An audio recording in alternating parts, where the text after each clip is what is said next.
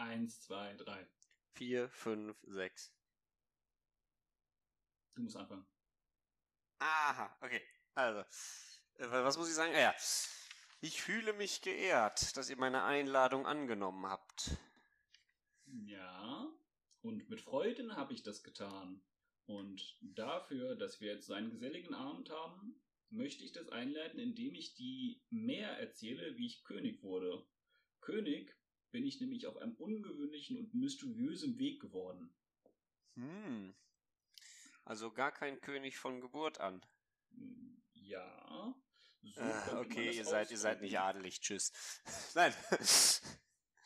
also auf jeden Fall, um zurück zum Thema zu kommen. Man könnte sagen, der Typ vor mir ist auf seinem Schiff aufgebrochen. Der wollte den Ozean überqueren. Was ein Hohlkopf, oder? Welchen Ozean? Also, ja. Ich weiß, bei euch am Nil ist jetzt nicht so viel mit Ozean. Ihr kennt das Mittelmeer, aber ja. Also wenn, wenn wir den Ozean überqueren, kommen wir ins Land der Ungläubigen. Ja, wir wissen nicht, was auf der anderen Seite des Ozeans liegt, muss ich sagen. Okay. Mhm. Ja. Und das äh, ist eigentlich schon das Ende davon gewesen. Der ist halt aufgebrochen, ist halt nicht wieder zurückgekommen und dann war ich halt König. War halt, ne? Halt in der Rangfolge da irgendwie drin. Und das ist es auch äh, mit dem Rollenspiel, was irgendwie so ein bisschen außer Rand und Band gegangen ist. Ja, das, äh. Naja, auf jeden Fall willkommen zur High Story mit Sean und Cohen. Wir hatten unterschiedliche politische Ansichten, ja. Könnte man so ausdrücken. Auf jeden Fall ist es nämlich so, dass die Person, von der wir geredet haben, der Mansa Abakr der Zweite ist. Aber zu diesem Mansa gibt es keinen Existenznachweis. Er ist weder in irgendwelchen Büchern sonst irgendwo groß vorhanden. Er ist erst später so ein bisschen, würde ihm das zugeschrieben, dass er da, dass das der Nahewesen ist, aber man kennt ihn nicht als Herrscher von Mali oder als Mansa von Mali in irgendwelchen Dokumenten. Ja gut, wenn, den, wenn Bücher einen Existenznachweis bringen, dann gäbe es einen Gott. Okay, guter Konter, guter Konter. Also. Auf jeden Fall wird es eigentlich dem Mansa Muhammad ibn Q zugeschrieben. Also als die Person, die da auch eigentlich äh, damit gemeint ist. Und wenn man jetzt ehrlich ist, ein Problem daran gibt es, das herauszufinden. Was meinst du, war das, Korn? Naja, wenn jemand mit dem Schiff verschwindet und nicht wiederkehrt. Ja, das ist fast richtig, um nicht zu sagen eigentlich falsch. Nämlich richtig. Fehlende Aufzeichnung aus der Zeit gab halt anderes zu tun. Zum Beispiel das Gold von Mansa Musa tragen. Da hatten die halt ein bisschen mehr zu tun, als da irgendwas okay. aufzeichnen zu machen. Und ganz grundsätzlich geht es ja bei dem. Gut, aber ein Schiff, was nicht wiederkehrt, hinterlässt auch kein Logbuch. Ja, das mag sein, aber es geht auch darum, eigentlich ist es eh ein bisschen ungeklärt. Es geht nämlich mehr so in die Richtung, dass man ist sich gar nicht mal sicher, ob der da auf die Vater aufgebrochen ist, überhaupt Mansa war und nicht einfach nur ein guter Freund vom Mansa Musa. Mhm. Und das ist halt alles bei der fehlenden Aufzeichnung alles sehr unklar. Auf jeden Fall rund um 1312 wird die Schifffahrt vermutet die Zeit, wo auch ungefähr vermutet wird, dass Mansa Musa den Thron bestiegen hat. Ja, genau. Was meinst du, war das Ergebnis der Expedition über den Atlantik? Naja, es gibt zwei Möglichkeiten. Er ist nie angekommen oder er ist angekommen und nie zurückgekehrt. Ja, und damit hast du ins Schwarze getroffen, ist nämlich kein Verwertbares. Ja, wir werden es nie erfahren. Richtig. Und das ist es eigentlich auch schon, was es zu Mansa Muhammad ibn Kusu wirklich zu wissen gibt. Darum will ich dich jetzt mal mit zu so einem Gedankenexperiment nehmen. Man muss sich mal vorstellen, wie anders wäre die Welt, wenn das malische Empire die neue Welt besiedelt hätte. Stell dir das mal vor, wäre schon krass, oder? Ja, ich weiß jetzt allerdings auch nicht, inwiefern die Malier ausgerüstet waren.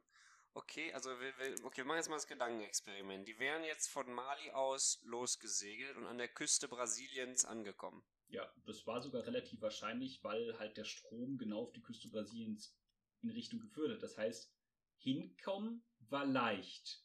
Wieder davon wegkommen war schon schwieriger gewesen. Also deswegen liegt die Vermutung nahe, dass er es vielleicht sogar geschafft hat, aber es gibt halt absolut keine Artefakte, sonst irgendwas, die beweisen können, dass Afrikaner da waren. Ja, die Frage ist, äh, erstens, sie wären ja, gut, in Brasilien wären sie jetzt nicht viel auf Widerstand gestoßen, ne? Also die Hochkulturen waren ja erst entweder Mittelamerika oder halt Peru die Ecke, da waren ja genau, die oder Hochkulturen. halt auf der anderen Seite des Genau. Kontinents. Ähm, Ich bezweifle aber, dass die Malier die M Möglichkeiten gehabt hätten, das Land zu erschließen und zu erkunden. Ähm, ja, ich bin mir da nicht ganz sicher, aber man muss ja bedenken, Mansa Musa ist ja dann unglaublich reich geworden und das ist jetzt eine Entwicklung, die jetzt nicht unbedingt nur an ihm lag, sondern einfach daran, dass sie halt sehr ertragreiche Goldminen hatten. Also stell dir vor, die hätten da so eine richtige Brücke aufbauen können und hätten da dann einfach mit dem Gold richtig viel rübergeschifft an Kram und da gemacht und getan. Das malische Empire war ja damals schon wirklich sehr gut, aber war schon sehr kräftig und sehr mächtig für seine Zeit und auch sehr modern für seine Zeit. Weil die halt gerade den Islam so ein bisschen adaptiert haben und damit halt einen Technologieschub bekommen haben. Und halt auch keine natürlichen Feinde hatten, weil halt alle um sie herum waren halt eher so in Richtung Islam. Ja, also das, das, das stimmt schon richtig. Aber jetzt mal vergleichen wir das mal mit den Spaniern. Die hatten Metallrüstung, die hatten gute Schiffe. Die konnten das Land erstmal von außen auskundschaften, bevor sie dann ins Innere vorgestoßen sind. Und insgesamt würde ich dann schon sagen, hatten die, also die Spanier waren ja, und selbst die hatten ja auch zu kämpfen, die Spanier. Das war jetzt nicht so ein, oh, wir gehen da mal durch und bringen alle um. Ja, ähm. Ja. Ja, hinterher vielleicht mit dem Imkerreich, aber äh, Okay, gut, aber deren Problem lag ja mehr sozusagen in dem Sinne am Guerillakrieg und nicht so richtig daran, dass sie nicht die Technologie gehabt hätten, denen komplett überlegen zu sein, grundsätzlich. Ja gut, aber die, aber jetzt die, äh, die äh, Malier, die hatten ja jetzt das Problem, dass die das eben gar nicht hatten. Also die hatten quasi, die, äh, die kennen das Land nicht und sie haben keine überlegene Technologie. Gut, aber stell dir vor, sie, also die Expedition hätte es halt irgendwie geschafft, zurückzukehren und hätte berichtet, yo Leute, da ist Land und anscheinend viel Land. Und dann hätten die halt Kolonien da angefangen zu bauen. Ich meine, Afrika, die Population ist auf jeden Fall da. Mhm. Und mit dem ganzen Gold, was dann da in Mali gefunden wurde, was so für Geld war. Ich meine, in der neuen Welt kennt man halt das Konzept von Geld nicht. Das heißt, da ist Inflation Schall und Rauch in dem Sinne. Das heißt, ne? Ja gut. Und da äh, kaufen die neue Weltschiffen, da aufbauen. Da hätte ich auf jeden Fall schon ein gewisses Potenzial gesehen, würde ich sagen. ja.